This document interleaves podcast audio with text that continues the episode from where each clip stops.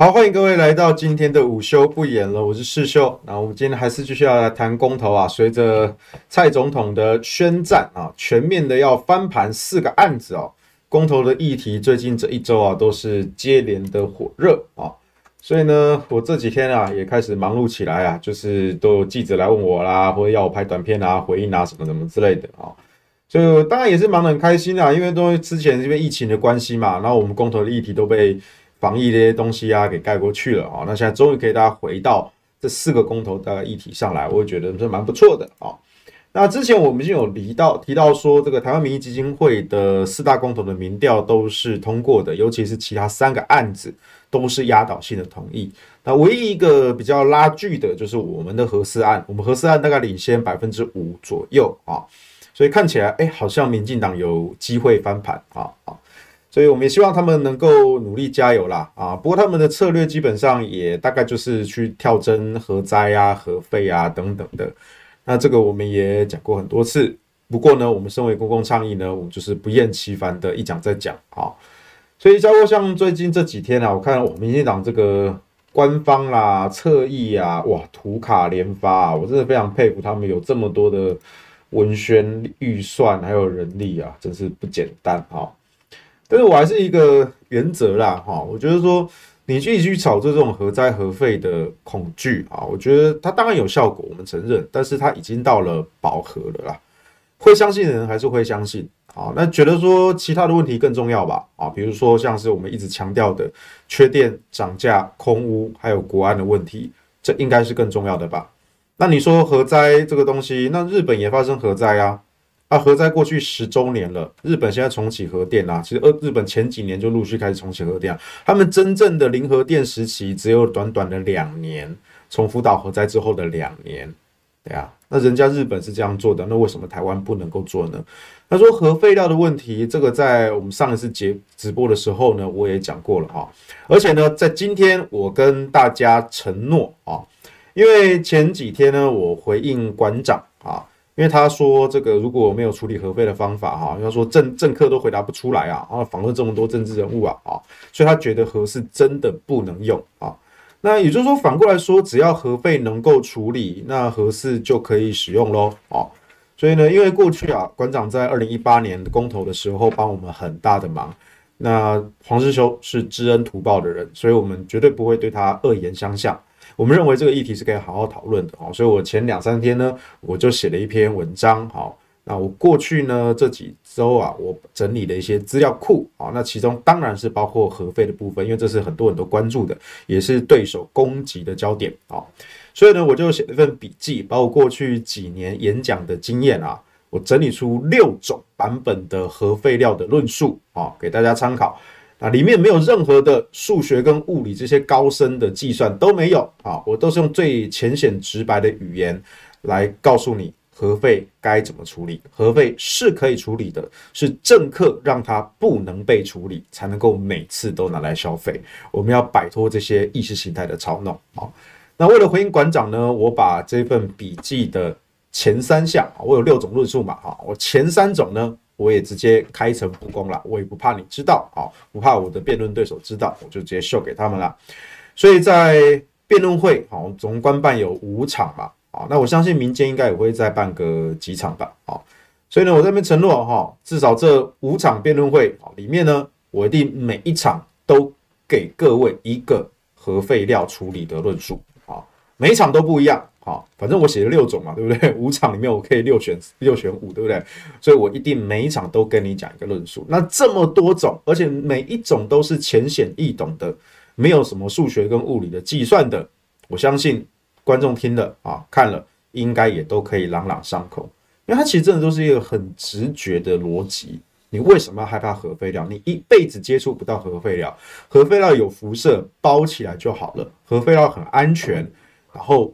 核废料可以放我家，好，所以不要再呛了，啊，我觉得这个呛也是很很好笑哦，因为早年哦，其实是我们当时哦，核中刚成立的时候，我们很认真的在解释说，哎呀，核废料的包装的技术怎么样啦，它的辐射剂量怎么样啦，辐射剂量在多少多少啦，对人体是怎么样的影响啊？我们去解释这些科学原理哦，写的长篇大论的，然后反核团体呢就一句话，核废料放你家啊，就这样丢回来了啊。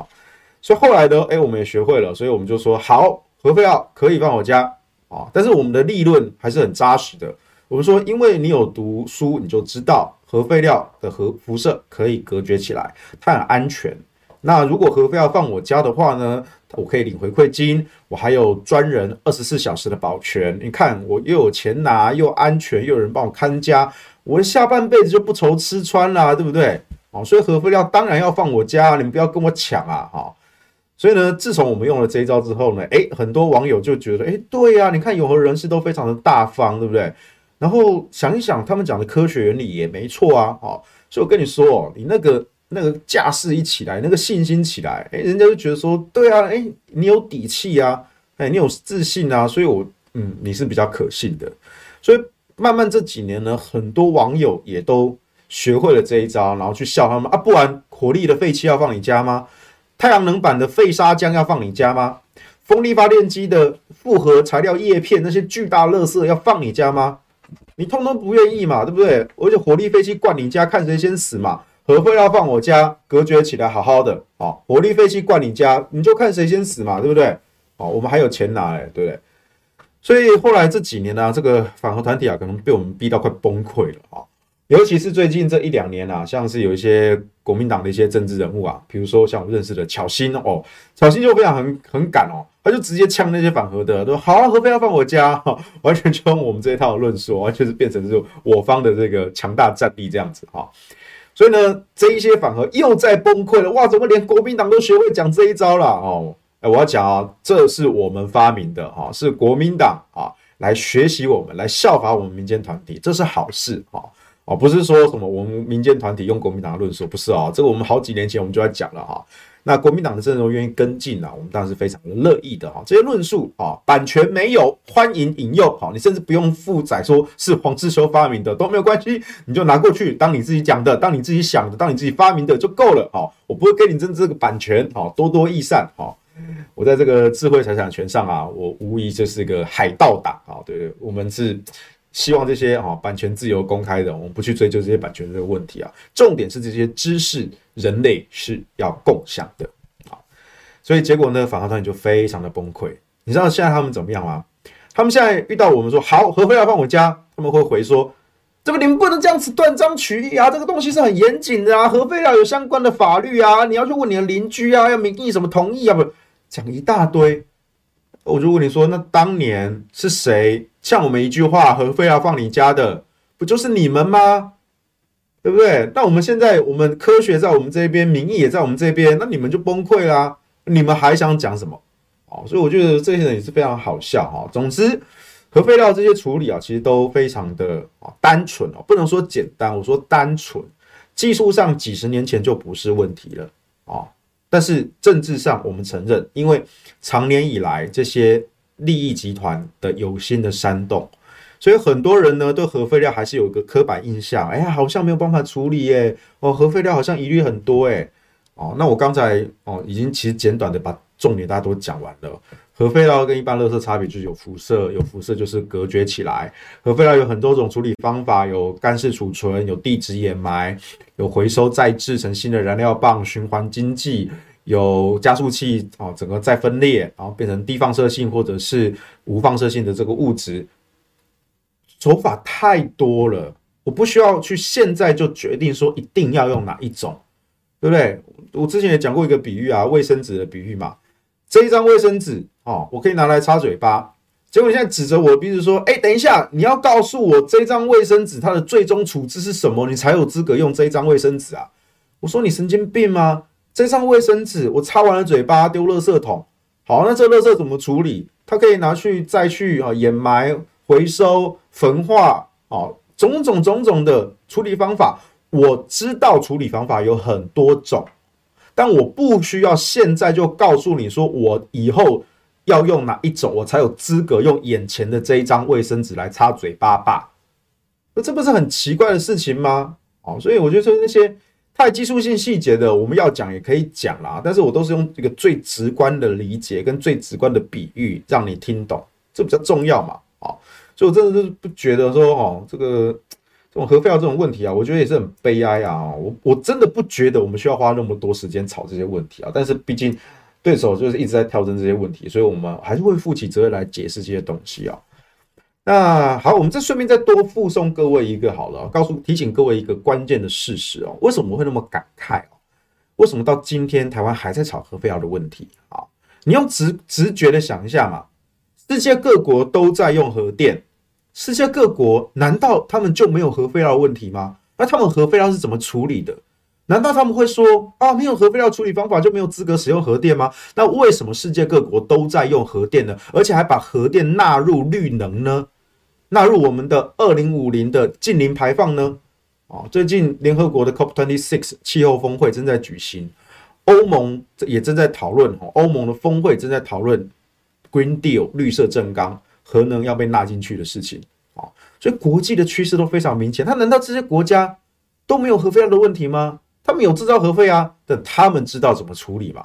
所以这世界上有的是技术，只是在台湾这些技术都被政治干预了。我把你所有手脚都砍了，然后说啊，你不会走路，你不会跑步，因为你把我的手脚都砍了啊。你把我这些处理方法 A B C D E 全部都挡下来啊，然后再说哈哈，果然核废料无法处理，那到底是你的问题还是我的问题，对不对？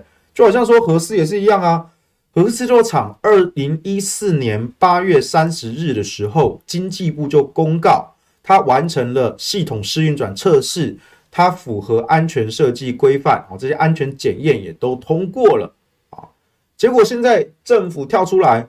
说，哎呀，核四的试运转其实没有完成啊，它没有审查啊，什么没有审查？那是你原能会的行政程序怠惰，是老师不批改考卷啊，学生都已经把考卷作答完了，几乎是满分，结果你老师拒绝批改，拒绝上传校务系统，害学生没有办法毕业。请问这是老师的问题还是学生的问题？这应该是老师的问题嘛？对不对？所以那些推脱的借口，我觉得也都很小儿科啦。我觉得到时候辩论台上，我们就一条一条翻出来算嘛。哦，相关的证据都留在网络上，我网络实在太美好了。网络时代就是所有东西都会留在网络上，太美好了。所以你过去你说过什么话，做过什么事，我们就一个一个来翻旧账。啊，只要我们的记忆力够好，记得说哈哪一年哪一月 哪一条哈，全部都可以找得到翻出来的嘛。啊，所以核废这件事情啊。我们当然会讲，而且我在这边我也跟各位承诺，我写了这么多种论述啊，我也都有分享给一些朋友知道啊，然后也公开了其中一半啊，给这个回应馆长这件事情啊，而且我们还会持续在推陈出新。我刚说那份笔记还是前阵子整理的比较旧版的六种啊，我后来又想到第七种、第八种啊，其实非常非常多啦，你发挥你的创意，对不对？都用最直观的解释，有更多种都无所谓啊，所以我在这边再度承诺。我们的辩论会官办有五场啊，民间可能会再办几场啊。我在辩论会上每一场都会带给各位一个核废料的论述，场场都不同，对不对？那你还有什么话讲啊？所以这个东西哈，我们就拭目以待吧啊。其实重点其实大家大家都讲了，只是到时候我论述的会更有技巧一点啊。敬请期待正式完整精彩版啊。那再就是也跟各位预告一下啊，就是大家知道我们上周末罗志强发起的夜宿凯道拼公投的活动，对吧？然后我第一天我就去响应了啊。那第一天我有待到凌晨，我没有睡觉，我就整晚没有睡，好我就在凯道现场，我就坐到凌晨啊。然后我们去参加呃升旗典礼，然后我才回家补眠这样子哈。然后周日的晚上啊，第二天好，我也有去参加啊。我没有玩那个鱿鱼游戏啦，我没有玩哈，我会在场边看，而且我那个第一天的时候上台讲话的时候，他那个喇叭啊有点问题啊，所以我那时候喊得比较大声，我喉咙那时候不太舒服，所以星期天的时候呢，我就不太想要上台讲话，我跟工作人员讲，我今天不讲话，我就在场边看你们就好了，啊，OK。然后呢，后来呢，那个我也跟强哥讲好了啊，因为后来强哥说从周一开始啊，因为路权的关系哈。北市府不希望影响到交通要道的安全啊，所以呢，强哥也觉得说哈，他们讲的也算是有道理啦。而且你在这个时候跟民众党吵架，其实也没有什么用哈，反而会偷笑的人是坐在总统府的那一位啊。所以罗志强呢，他就主动的退让，我说好，那不然这样子好了，我们的这个凯道占据交通路段的这个活动呢，我们就只办周六跟周日。那从周一平日开始呢，我们就缩线到人行道上。好，那这中间这个马路交通的车辆走的地方呢，我们就会还原这个使用。啊，那在人行道上呢，这个人数也规模也缩减哦，所以强哥就说，从之后呢，就是。有三个人代表留宿这样子，那前两个我会是郑罗志强跟郑兆新啊，那第三位呢就是每天都会换一个哈，比如说像之前有有呃江启臣啊，呃陈玉珍啊，啊罗有志啊，啊这些人啊，那今天晚上周四晚上啊，我答应强哥我会去啊，所以今天晚上呢我会夜宿凯道，那如果你走过路过，你也可以来探望我一下。啊，那如果你不巧，你不用特别勉强到现场来，哈，因为我们现在就是走向好人行道啊，举行这个规模，也不要影响到交通要道这些东西。你也可以在线上支持我们，啊，强哥说他都会开直播，啊，应该是晚上的八点到十点啊，强哥说他都会开直播，啊，然后夜话，呃，可能不止八点到十点吧，可能十点到十点到十二点，哈，反正就是我们到时候就，因为我们不用大，我们不用大声公，不用喇叭嘛，哈。所以也不会影响到附近的安宁啊，所以呢，或许我们会一路开直播开到十点、十二点之类的啊，然后我们再再睡觉，再夜宿凯道这样子啊，然后凌晨去升旗典礼啊，所以大概是这样子哈。所以呢，欢迎欢迎来走过路过来探望我啊。那如果你没有顺路，也不要勉强哦，不用特地赶过来，你也可以在家里啊，在线上观看直播来支援我们加油打气啊。那当然，这个这个现在就是有一些绿营呐哈。他们要见缝插针嘛，啊，他们就在说什么啊，罗志祥这个夜宿凯道活动啊，哦，前两天哦有人呐，白天都没有人呐，你看，废话就叫夜宿凯道啦，夜宿这两个字看不看得懂？有没有学过中文啊？夜宿夜宿夜宿讲三遍很重要。这什么激进党的陈子瑜，对，连国字都不认得，夜宿诶，然后他白天去看说啊，那里都没有人。我以为夜宿就是夜晚呐、啊，你连夜晚白天都分不清楚啊！你是唔捌字哦，唔捌字够干不卫生哦，这很好笑。而且他他被打脸之后，他还要硬凹哦，还要硬凹。他说，如果只有晚上在那一边的话啊，那你罗志祥还敢说连续四十九天吗？哦，只有晚上在夜宿那一边，那但是我连续四十九天晚上夜宿啊。那你如果用你激进党这种逻辑，那很好。陈柏维他的户籍在台中，他是台中的立委，可是呢，他每一天也都到立法院啊去质询，所以呢，他这这白天都在台北啊，他晚上才在台中啊，所以我们不能够说，如果按照基进党的逻辑，我们不能够说陈柏伟在台中连续居住，诶，所以他的户籍跟他的这个当立委的资格就应该取消掉啊，所以我们不需要罢免啊，他本身就不符合。当选立委的这个资格啊，我们就直接把它取消掉啊，所以你也不用返乡投罢免票啊，哦，而且不只是他自己，你想要返乡投不同意罢免的也不需要啊，因为你们这些是你们北漂的嘛，你们绝大多数时间都住在台北啊，对不对？你们没有住在你的台中这个家乡啊，哦，所以呢，我们不能够说你住在台中，我不能够说你是台中人嘛。告诉你，基进党的逻辑就是那么的智障。哦，然后被戳破、被打脸，还在那边硬凹哦，我真的觉得非常可悲啊！陈柏有这种猪队友哈，哎，真的是不够看了啊！那基进党，我就觉得是一群，我觉得他们有一群有问题吧？那个游盈隆，那个台湾民意基金会那个民调做出来，你大家去看那个四个案子的政党交叉分析啊，哦，激进党是铁卫军呢，九十几趴都是四个不同意啊，哦，多可怕啊！反而民进党里面，民进党我们核四这个案子，我们还有三成的支持度啊。民进党支持者里面有三成铁打不动，他就是支持重启核四啊。从四月份的那一份跟十月份的这一份都是的，这三层民进党的支持者铁打不动，他就是要重启核四。为什么？我们之前跟你讲过，这些人才是真正的独派啊，务实啊，真正的抗中保台啊。啊，因为你这个能源战略自主能源是非常非常重要的啊。你们说要抗中保台，那主流的班讲好玩的，但是这些人他真心的相信抗中保台，所以他认为能源自主、能源战略非常的重要，所以他坚定的支持重启核四。我告诉你，这个才是府院高层幕僚看到紧张的地方。他们一直在问说，这三层人为什么为什么会有这三层？这三层人讲不动，他本来以为只是偶尔一次而已，就没有想到陆陆续续做出来。这三层人还真的就一直稳固的在那边铁打不动。那这三层会不会影响到更多人？哎，就有可能啊。所以其实府院高层很紧张的部分，倒不是说哈什么四案都同意啊，过半什么之类，他就觉得说好，那我们就去争取翻盘嘛。可是，在民进党那么政治不正确、肃杀的氛围之下，这三层竟然铁打不动。哦，所以我就觉得说哈，这个核四这些问题啊，或者说整个核能这个问题啊，你们也只能够去跳针回核灾核废这些东西，但我真的觉得没有用啦。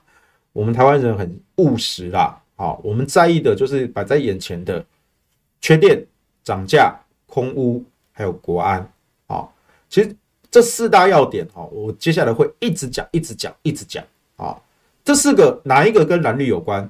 没有关系嘛？啊，再讲一次啊，缺电、涨价、空屋、国安。啊，每个人都给我背起来哈，来背起来，背起来哈，八个字哈，四个词哈。缺电涨价空屋国安，缺电涨价空屋国安，缺电涨价空屋国安，好，每个人都要背啊，哦，到十二月十八日之前，每个人都要背，每天背三遍，好，看到亲朋好友哈，你就直接背这四大项，好，你与其去背蔡英文总统的四个坚持。不如来背我们这台湾面临的四个问题，而且我们这四个问题都很好背，每一个问题都只有两个字，加起来也不过就八个字，哈，不像蔡总统的四个坚持，乐乐等都背不起来，就拍两枚，哈，八个字，八字真言，遇到亲朋好友，请用八字真言代替你好、谢谢、对不起，啊，绝对包你平平安安、顺顺利利、国泰民安、风调雨顺，代工无力不，啊，就这样子，啊。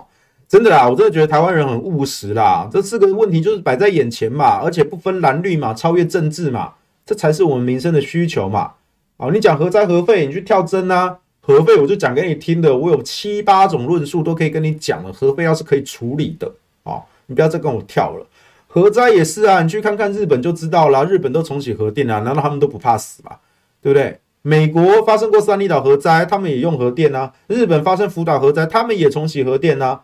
乌克兰在苏联时期发生过车诺比核灾，你知道一九八六年的车诺比核灾发生，它一个机组出事了，但是车诺比整座电厂一直运转到西元两千年才关闭吗？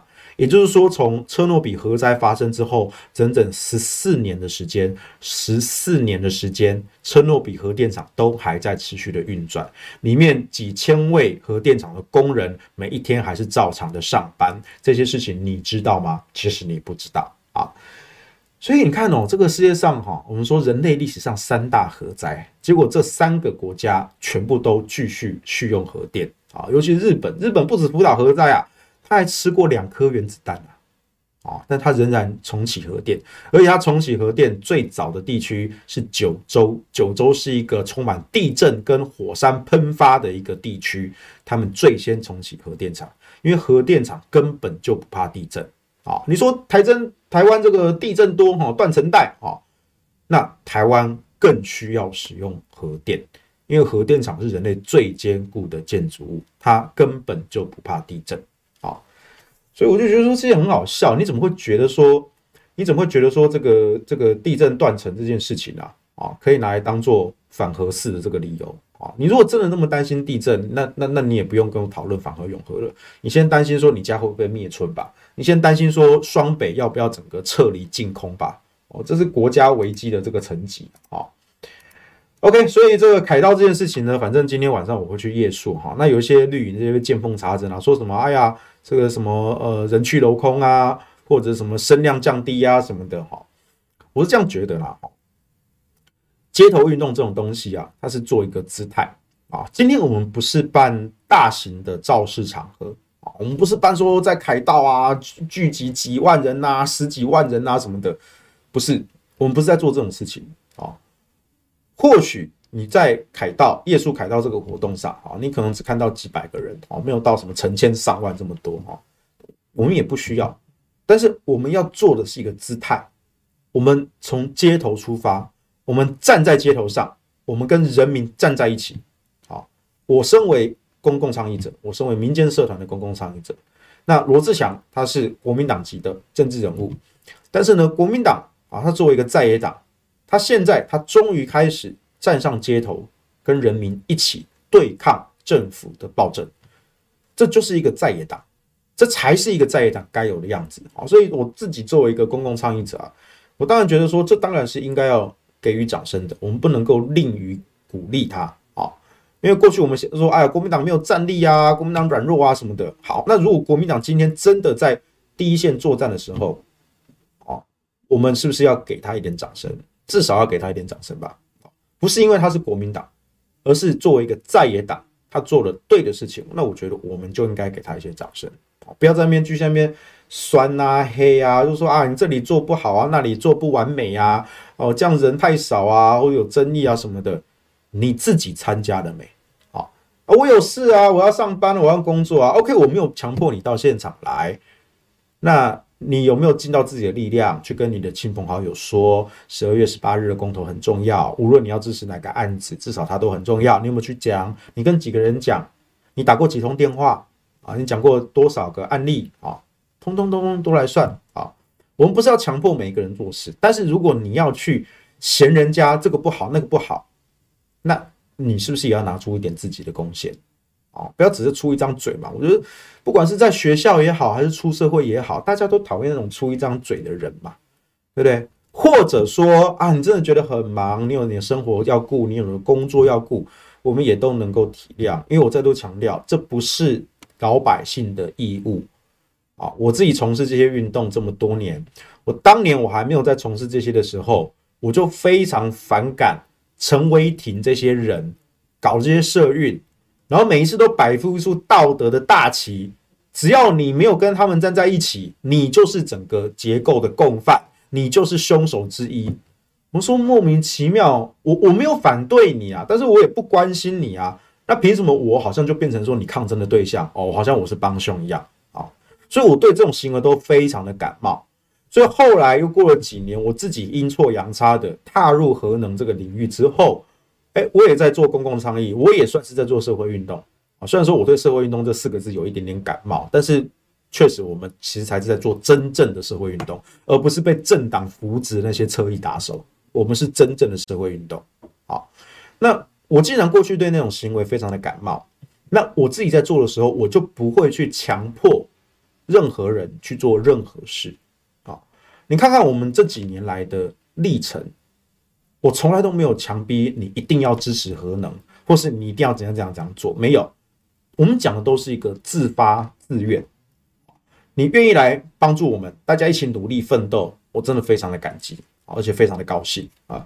但是如果说你有你自己的生活要忙，你有你的课业，你有的生活，你有的工作，你有家庭，请你以工作、家庭、生活为优先，你要先把自己顾好，你才能够进一步为社会贡献。你在自己的工作岗位上尽忠职守，其实我觉得那就是对社会最好的贡献了。好，如果你行有余力，你再来帮忙我们，都非常的感激。好，所以我觉得这些本分啊，啊，先后次序啊，都非常的重要。哦，我从来不强迫任何人做任何事，甚至包括像核能、像公投，我也都是一再强调，你自己选择吧。啊，我没有，我没有要你强迫支持核能。我只是把所有的客观的事实摆在你的眼前，摆在所有人的眼前。再讲一次，八字真言啊，同学要背哈。缺电涨价，空屋国安；缺电涨价，空屋国安。好，我把这些现实的问题摆在所有人眼前。至于你要不要合适，要不要三接，要不要早交这些问题。你自己思考，你自己决定。记得十二月十八日出门投票。我喜欢看人做选择，我从来不强迫任何人，但是我喜欢看人做选择，所以我总是把这个选择的权利交到每一个人的手上，而我只负责把这些议题给带出来。所以我不是一个核能本位主义者。可是如果商转，跟我的利益一点关系都没有，我不会多赚任何一毛钱，所以我没有任何的利益冲突。而反过来，那些反核的团体，他们可以靠反核得名得利、吃香喝辣、当官掌权。我不吃这一套，我觉得那不是我该有的。所以呢，我也婉拒过很多次啊，政党的邀请、立委的邀请，我全部都婉拒了。因为我觉得我性格不适合，我比较喜欢自由自在的，在体制外能够多做一点事情啊。所以我真的觉得说，国民党作为一个在野党，他现在在街头上终于开始学习这种街头的运动啊，所以我觉得我们应该给他一点鼓励啊。也不止像罗志强啊，像是当时国民党党主席选举结束之后，隔天江启臣他虽然落选了，连任失败。可是江启臣他就宣布，他隔天就会回到街头上去帮助罢免陈柏惟的行动。哎，我一看到我就觉得非常的好啊啊，因为这是一个公民的运动，这个罢免运动是由民间发起的啊。那你作为一个政治人物啊，你不是说整天高高在上那边给拜，你真的直接回到街头上，而且当于选举之中，江启臣他到地方宣讲的时候，他都没有忘了公投，他一直在宣讲公投这件事情。啊，即便他自己在跑重要的党主席选举的行程，所以在这一次党委选举之中，其实我是相当欣赏江启臣的啊。只是说，毕竟这是他们党内的选举嘛，啊，所以我也不便干涉过多。但这些东西我都一直有在观察，我都一直有在看，我是看在眼里的。尤其他的隔天就说他要不只是公投啊，他要投入帮助罢免这个行动，所以我马上就跟郑兆兴说：“哎，你不是要开车下去吗？啊，载我一程。”啊，所以呢，我们就开车下去台中。所以那一天呢，我是跟江启臣，然后到到那个到那个台中这边，哈，我们就去扫街，啊，帮我们当志工，我们一样当志工，啊，发文宣这样子，然后顺便了解一下当地这个情况。因为我们相信，其实作为一个政治人物也好，作为一个倡议者也好，我们就是在民间、在街头、在任何的角落，跟大家站在一起。我是普通人，你也是普通人，大家都是普通人，我们每一个人。都是普通人，但是普通人也有普通人的力量，这些普通公民的力量凝聚起来，就可以改变这个社会，改变这个国家。啊，这是我始终的这个信念啊。当然，这些街头运动啊，社会运动啊，百分之九十九的时间可能都不会受到关注，你也不会得到任何的报酬。有百分之九十九的社会运动，甚至都是以失败收场的，而且这个失败是非常难看的，就是连反对的人都没有，就是根本没有人注意你。这就是社会运动，这才是真正的社会运动，不是那种动员拼场造势啊，要一次都要几万人、十几万人啊，说这样才有才有才有气势，才有才有用，才有效果。选举的时候，到了最后需要这种大型的造势场面，那是因为。你要安定你的支持者的信心，告诉你的支持者，我们有希望，我们能够胜选，大家团结一致，好，加油打气，然后投票日前，好，给大家打一剂强心针，投票日当天记得一定要出门投票。所以在选举上啊，这种大型的造势场合啊，啊，我先不论说到底它能够有有没有什么外溢的效果，事实上，我觉得，我觉得在现代有这种大型的动员造势场合，它基本上没有什么外溢的效果了。我觉得大家会自主判断，但是对那一些已经支持人来说，他是可以安定支持者的信心的，是可以安定信心的。所以在这一点，在从心理学角度来看，我认为啊，在选举之中最后阶段一个大型造势可能还是必要的啊。当然过程中有时候过程中一直在办办造势，我就觉得这个是还有有的考量啦。但最后最后，我认为那是必要的。可是那是选举，那不是社运。社会运动不讲这一套，社会运动讲的是常年的，你要孤单忍受孤独寂寞，因为你就是弱势，你没有镁光灯，你没有媒体关注，你没有行政资源，你没有公众的力量，你从一个人了不起变两个人、三个人，你有幸运变十个人、变二十个人，其实很多的社运是连十几二十个人都没有的哦，但是为什么这些人愿意做下去？就像我刚才说，九十九趴的社运是没有回报的，甚至没有被关注的。这么凄惨落魄、这么孤单的一个行动，为什么要做下去？如果你想通为什么那一趴的原因，你就可以理解街头运动的本质。这才是真正的社会运动。那至少就我来说，我相信那一趴的希望。来自于很多个一趴加起来，有可能，我说有可能变成五十一趴，然后我们就可以改变这个社会啊！但是这个希望是很渺茫的，你要不要赌这个几率？所以我说啊，这种搞社运、搞倡议的人啊，其实也都不是正常人啊。这些人的心智都已经被磨练到不太正常了。我们不要说什么什么坚强啊，什么什么也不一定，因为有一些人哦，在社运之中啊，也是会迷失自己啊，他的整个心灵变得十分的扭曲。比如说，你看那些反核团，你就知道，他们早年也是社运起家。可是后来依附权贵、依附财团、依附政党之后，整个就变质了。啊，所以这种群众运动啊，你有没有克制住自己对于权力的欲望？其实这件事情就是很考验人性啊。我们也看到说，这些人呐，这个这个仗义江湖十年间，啊，入魔只在一念间呐。啊，所以我就觉得说，也是很可惜。我们看过一些这样的例子啊，但至少在我们身上啊。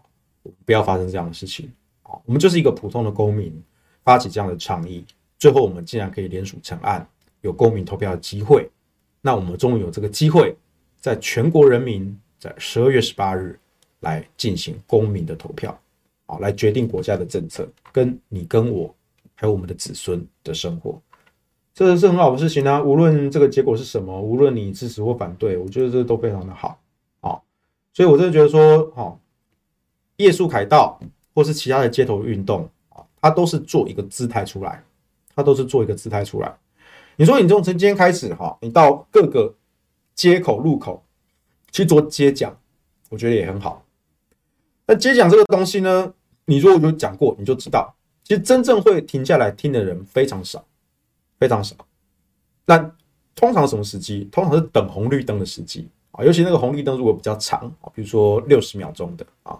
那代表说，哎，有一些人可能会听到你至少五十五秒钟左右，好，不到一分钟，很短很短。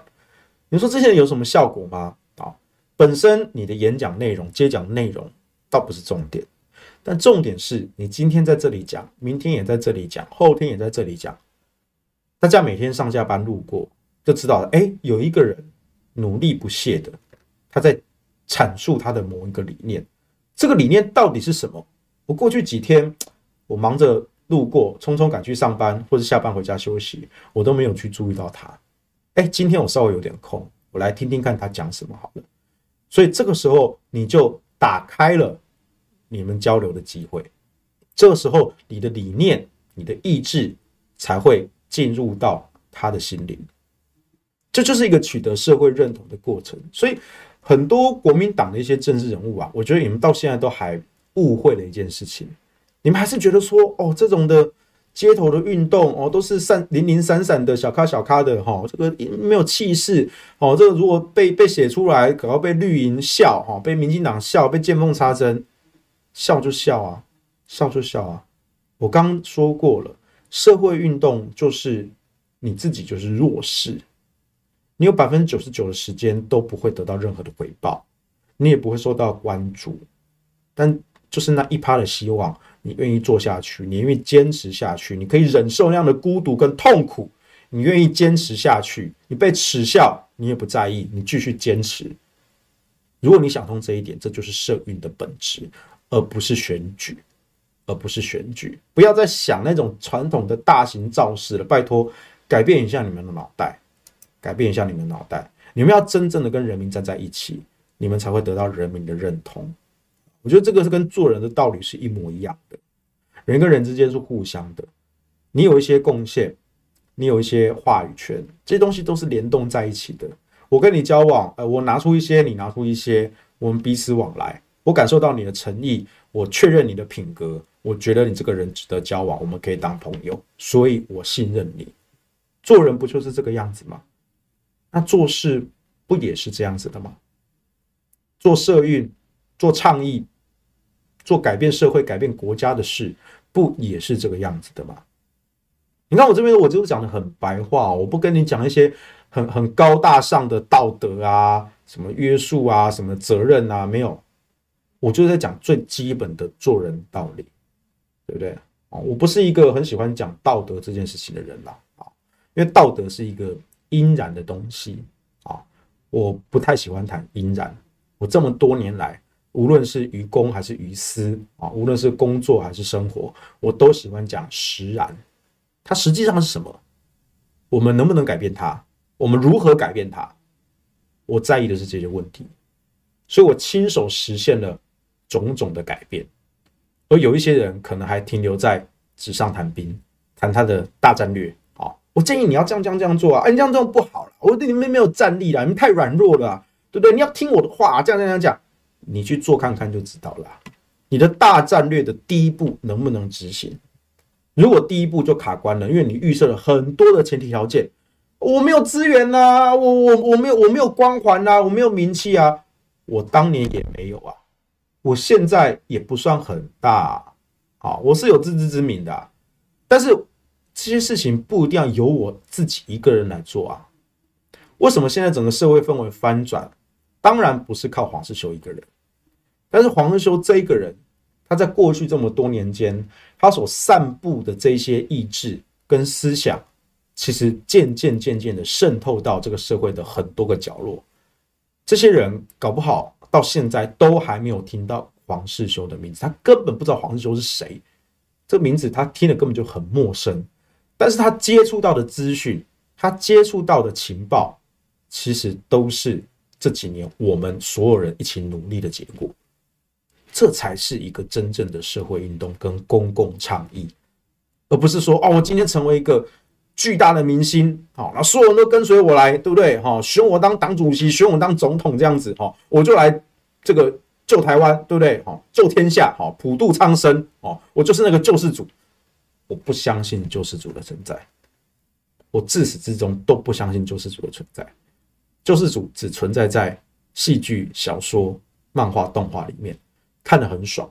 但是呢，我们还是要回到现实来，现实中不存在救世主，每一个人。都有每个人力量，哪怕只有一丁点，但是你要去想办法让这一丁点的力量全部都集结起来，这是一个很基本的一个道理。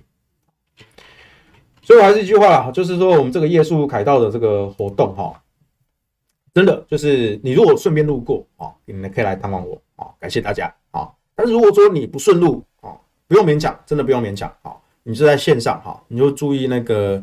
那个强哥的那个直播啊，我不知道他是用 YouTube 还是用脸书，反正你到时候看啊，他脸书上应该会有公告啊，就算是 YouTube，他应该会贴到 Facebook 上这样子啊，你就注意他的公告啊，欢迎来关注我们啊，或者说你来看我的个版啊，但我个版不会直播啦，但是我说我这个定期啊，我会 PO 这些资讯啊，那你就边看边学嘛啊，当然我写的有些文章哈，还是会带到一点点的一些技术细节啊，那个是我没有要求每一个人都要记下来。但是至少你看了，你有底气，你有信心，你在面对其他人对你的质疑挑战的时候，你至少可以挺直腰杆去回答他。至少我们站得住脚啊！我觉得有时候很多时候信心很重要啊，尤其我们刚刚有讲到这种社会运动的这种负面、悲观的这种层面啊，你看这多么的辛苦，多么的痛苦，对不对？在这种痛苦的情况下啊，身为一个带头的。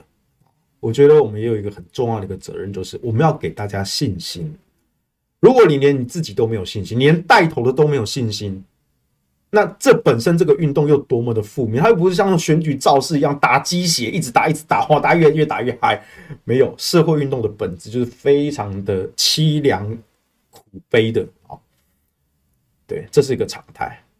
但是如果说这个带头领衔人这个心智如果不够，坚定啊，他没有办法带给大家希望，带领大家向前走，很快大家就会垮掉。所以过去这么多年啦，其实包括在职场上也好啊，在其实职场上也是啊。我曾经看过一些人哈，就是他就是说，哎，这个方案不好，那个方案不好，他会一直去讲掉这些缺点，可是他没有办法提出一个更好的方案，他总是在嫌别人的方案不够完美，但是他自己提不出一个方案。他也没有办法对别人的方案提出改进、改善的地方，他只会觉得说：“我觉得这个地方不太好，这个是不是有争议啊？这个这个应该要再修一下。”然然后呢，或者说有些人可能更进一步、更糟糕，就失败主义。我觉得这不行啊！我觉得我们应该没有办法啊，对不对？我们又没有人，又没有钱，对不对？哦，我又没有钱哦，对不对？这个东西我们不可能做得过人家嘛。对，你永远可以讲一百万遍。那永远都会说啊，都是谁谁谁的错啊？哦，我们的对手太强了，他们资源太多了，他们又有钱又有人，对不对？又有人脉又有资源，我们怎么比得过他们？对不对？啊，就算我们干成了也没有用啊，他就可以耍赖啊，就是失败主义嘛，对不对？蓝营也有很多这种公投无用论的失败主义者啊，那这些人有一些人就是中了民进党的陷阱啊。民进党最希望你觉得公投没有用啊，那索性在我们这一年多的沟通之下，哈，哎，慢慢慢慢的，至少把一些人都劝回来了。哎，公投是真的有用的啊，至少他让这些民进党跟反核团体从二零一九年之后就再也不敢放屁说反核是民意。因为公投出来的普查很明显，永和才是民意啊，所以他们现在也只能落得回去那个基本教育派去炒作那个核灾呀、核废的那些恐惧啊，所以我觉得他们也是很可悲啦，很可悲啦。好，但是我们还是回来看我们自己啦啊，我自己在职场上也好，在业界也好，还是我自己搞这些公投倡议也好，其实很多时候，尤其是 NGO，我们在做这种 NGO 哈，我们有一个不成文的一个习惯啦。我们尽量不要去打枪别人的看法啊，你的看法很好啊，即便我觉得其实你那个你那个方案可能没有办法实行，但是我尽量不要去阻碍你发挥你的发想，但是我只要求你要拿出执行的方法，执行的，你不可以只有一个构想啊，然后叫别人去做事啊，不行，你要自己拿出执行的方法，告诉大家怎么执行。如果你能拿出来，OK，我们所有人跟你走。而且很多时候也不是非 A 即 B 嘛，有时候 A、B 可以一起做一起来啊，对不对啊？那有些人就很死脑筋，不行，你一定要照我的方法走哦。那你看一看，你果然你这个失败了，就是因为当初没有听我的话。而有时候还不是你失败哦，你看我，你如果当初听我的话，你会更成功。哦，对啊，反正我成功失败，你你都有话讲就对了。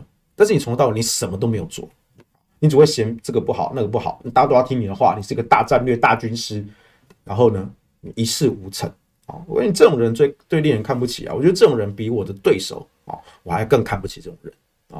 因为你没有贡献，你只会浪费我方的时间啊，你只会浪费我方的资源，你就是一个拖垮大家的猪队友啊！哎，奇怪，为什么聊天室这个大家一直在哎啊，就是有一个怎么样科黑是不是啊？这位科黑的朋友啊。好像最近都还蛮常喜欢捧场我们的直播，每次来都来聊，都来黑柯文哲，是不是？咋？你跟这个柯文哲有一些私人的恩怨啊？我觉得 OK 啦，我们也尊重了哈。所以我跟你，我很多时候都觉得我可以，我蛮能够理解柯文哲的想法哦。我也是得罪很多人呐，对不对？所以就 OK 啦，啊 OK 啦。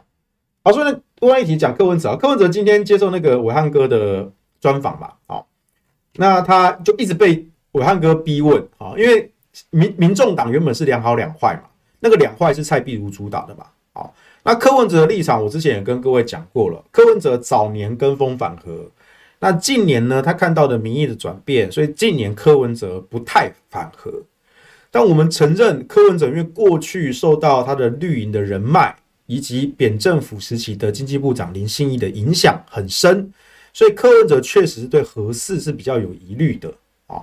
那当然，其实有一些学者专家有在帮他上课啊，就刚刚告诉他说，其实那些反核的资讯是错误的啊，核四其实是安全的啊，有跟他帮他讲很多了啊。但是很多时候哈，人都不是靠理性辩论来决定你要支持或反对一件事情啊。这个我之前在跟张亚中老师的对谈的时候我也提过啊。那这一点可能戳他很痛啊，但是我还是要再讲一次啊。绝大多数时候，人都不是靠理性辩论。去取得认同的，因为人对大多数的事情，其实是靠情感，是靠信任而决定你的支持或反对的立场。大多数人说真的，还真的就是先站对边，然后再分是非，这很不好，但这是人性，这很正常，这很正常啊。这也是说的因然跟实然的差别。因然上，我们当然不鼓励这种价值观。但实然上，这样子的价值观被很多人所持有。我们自己不去做，但是这个社会上很多人都是如此。他只要一陷入意识形态的争议、政治立场，原本好好的一个人，马上就变成白痴了，马上就跟你站到逻辑的反面去了。这种人太常见了，蓝绿都有，我没有只骂单一边哦，蓝绿都有啊。人只要有了政治立场，他的眼睛就会被蒙蔽啊，这是必然的道理。好，所以我汉哥是今天早上就一直逼问柯文哲啊，那不是说两好两坏呀？啊，两坏收回去了嘛？柯文哲之前定调党就两好嘛，哦，那良好，那另外两个呢？两开放吗？啊，那你自己个人的想法，你个人的立场呢？对不对？党可以良好啊，党可以良好两开放啊，但你个人呢？你个人总得有点意见表示嘛，啊，你也只代表你一个人嘛，所以最后逼问逼问逼问啊，哈，然后最后最后哎，终于逼出来了哈，柯文哲说哈，他怎么说？哈，哎，他说，呃。如果不盖合适，后面一大堆问题啊，因为天然气比煤炭贵，而且根据根据这个蔡总统的计划，电费全部都要涨价啊。重点来了，核四我个人也赞成不干啊。哎，他表态了，但是你们注意到，他跟之前讲的很类似。从今年三月哈接受那个咨询的时候，到最近哈他也讲过好几次。但这次暐瀚哥逼问的时候，他还是再讲一次，我个人基本上反对核四再重启。但是啊，但是后面才是重点啊！但是他怎么说呢？啊，但是不盖的后遗症很大啊，大家有心理准备啊，对不对？比如说像是这个核四这个三千亿的建厂成本要结账啊，台电马上就破产啊，或是二零二五年非核家园拿掉核电啊，啊，这个再生能源哦，据说要从五点四趴增加到二十趴，现在已经二零二一年了，你才剩四年，你要追赶这个进度不可能嘛，对不对？这都做不出来啊！那你这个写不出流程图，这都屁话啊！哦，然后柯文哲也说什么风力发电在台湾风最大的时候是冬天呐、啊，耗电是夏天呐，啊，你要怎么储能？你储能不可能储一两个季节嘛，对不对？然后大家可以理性讨论啊，那不能每次都讲美好的一面嘛，不好不美好的都不讲啊，对啊，哦，所以你看这些东西，这些论述，过去这么多年来我讲过多少次？我我不一定有当面跟柯文哲讲这一些。但是有人会去跟柯文哲讲这一些，那为什么这些人会知道这些资讯？那就是我们这几年来的默默的耕耘跟努力。你可以不知道黄修讲过这些东西，但是呢，至少我带了一群带领了一群人，我们去传递这些正确的科学资讯。哎，所以呢，现在这些政治人物也可以朗朗上口，这就是我们努力的结果啊！啊，开花结果啊！啊，柯文哲又说：“哦，如果核能退出，要用再生能源来补足，电费一定涨啊！每户一年要多三万元的电费啊。然后到时候蔡总统已经卸任啦，民党政府今天讲一大堆啊，有没有跟民众说电费要涨啦？啊，大家准备好了没有？啊，所以你看柯文哲，他确实他说他个人不支持重启核四，但是如果你不盖核四，哦，后面问题这么多。”还有国安的危机，刚刚一直讲的百分之五十天然气的国安的危机，啊，难道你要用爱发电吗？这柯文哲讲过好多次啦，所以你看，对我来说，哦，有些人就会说，哎，你看柯文哲反合适啦，表态反合适啊，怎么办？怎么怎么办？我说不怎么办呢？柯文哲他自己如果投不同意票，那是他自己嘛。可是他讲的这些理由，他讲的这些理由，但是后面这些东西都很重要啊。那有些人就会因为这些但是这些现实的折冲考量，哎，觉得说。其实我也没有那么排斥合适啊，那其实这样，这他但是这种这个问题太多了哈，又缺电，又涨价，又有空屋，又有国安，你看这是不是我刚刚讲那四大问题？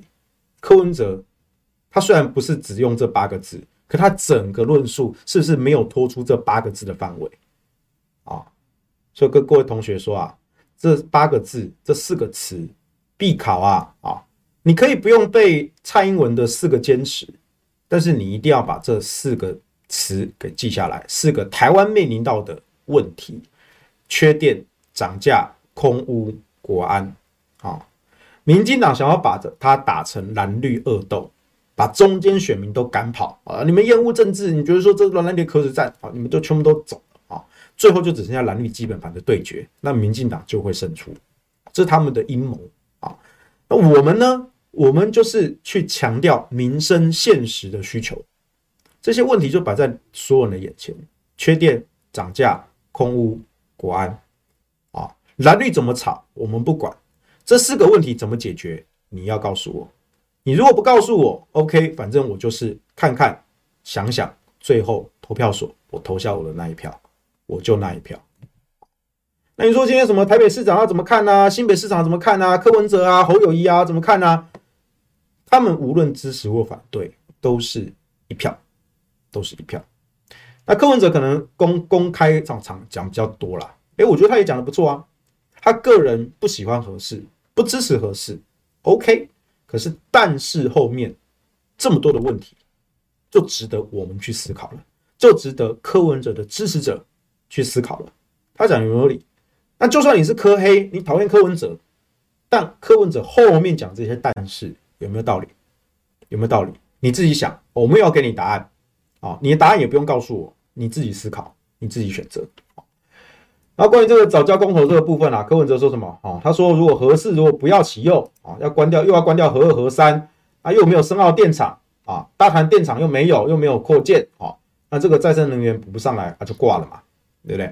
所以呢，为什么说一个政府要把人民逼到走投无路啊？啊，所以呢，他会盖杜烂票啊，来保留藻礁啊，啊，天然气很难存放，设在海象最差的地方，台风一来恐怕就停了。你看。这是不是国安的问题？这是不是国安的问题？前面那部分，柯文哲说他不支持核四，个人不支持核四，但是后面他讲到了缺电、涨价跟空屋，然后对于早教的部分，他讲如果没有了核四啊，那这些东西都不给用。他照理来说，你不要核四，那是不是我们盖三阶，那就有大谈，对不对？可是呢，其实也不够，而且它有国安的问题。所以柯文哲最后说，他是用赌赌烂票的方式对早教盖同意。所以你可以看出来，其实你说这个人他真的很在意这些生态环保吗？不尽然啊。我觉得柯文哲也是比较现实派的啊。我这没有贬义哦，因为我相信其实这个社会上很多人其实并没有到那么关心这些气候啦、生态这些问题。我们也心知肚明的。我这几年我当然关注气候问题啊。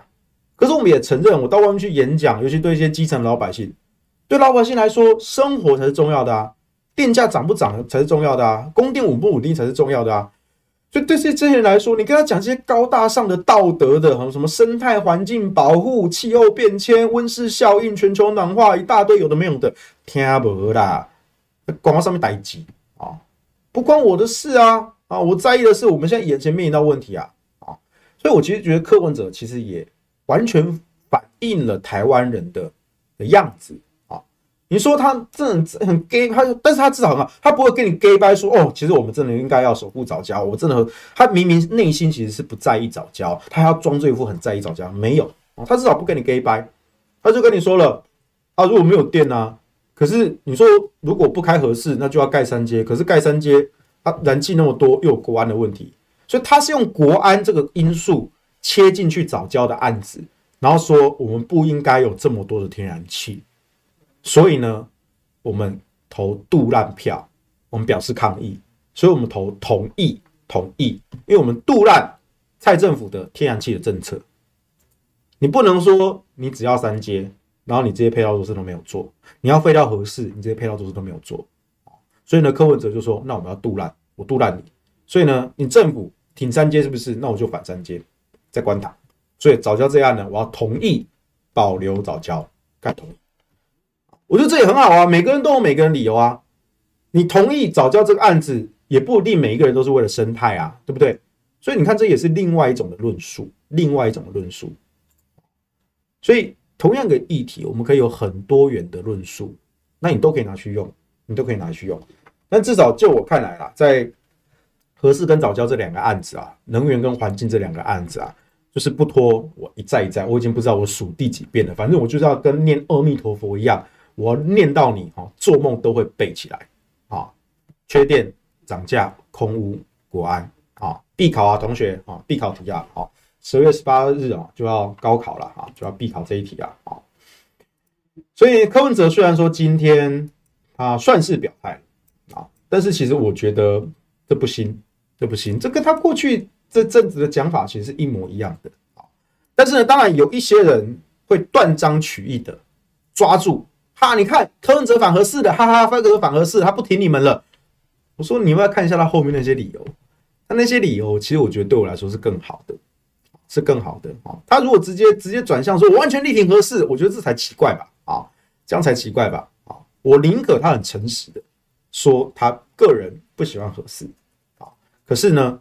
后面有这些现实的问题，还有呢，他带领的党，他对合适这一题开放，你有没有注意到他这些强调这些，他都是强调他个人不支持核四，但是民众党原本被蔡壁如绑架两好两坏，后来他们党员民调做出来，压倒性的四案都同意，但是他们又不好意思说切割蔡壁如，所以他们现在偷偷的把两坏给收回去了，就是两好两开放啊，所以至少民众党在现在官方的立场对核四这一题是开放的，是开放的。那柯文哲他个人不支持合适，但是他的但是后面接的这一些有很多现实的折冲，所以好像也又稍微偏一点点合适啊。那当然蔡壁如还在抵抗啦啊，蔡壁如他现在负责宣讲的场次跟行程啊，还是到处一直讲说我反对重启合适啊，对不对？他还在用两好两坏在绑架民众党，我觉得这个。我之前讲过了，我觉得这就是一个党的纪律啊。有一天，柯主席，你既然要经营一个政党啊，当你们的党党团的重要干部啊，违反了党的纪律，违反了党的科学治理的原则，党就应该要处理一下啊。党是一个组织，组织必须要有纪律啊。你不能继续再放任蔡壁如这样子下去，到处到处还是在公然的违抗党中央的决策，而且这个决策还是。一个收烂摊子，帮你蔡壁如收烂摊子。你们内部开过几次会？特别为了蔡壁如这件事情，收到多少的党员反弹，多少的支持者反弹？然后你们开过几次会？终于决定定调，把两块给收回来，不谈了。你们收了多少烂摊子？然后现在蔡壁如还要继续绑架民众党。蔡壁如，你不害死民众党，你不甘心是不是你？你民进党派来的内鬼，你不要那么嚣张行不行？所以我告诉你，我在这边，民众党的基层是我们的战友哦，所以这个忙我也一样帮，这个忙我也一样帮啊。我说了，在野，我希望有个在野党强起来，无论是国民党还是民众党啊。所以你不用把我看成说哦，这些绿营都把我看成什么国民党的打手，没有，我的原则一向不不变，在野党必须要有力量才能够去监督政府。所以今天国民党需要帮忙，民众党需要帮忙，时代力量需要帮忙，甚至你们执政党民进党内部看不惯现在的主流在胡搞瞎搞的，我也帮忙啊！不然我这些情报是怎么来的？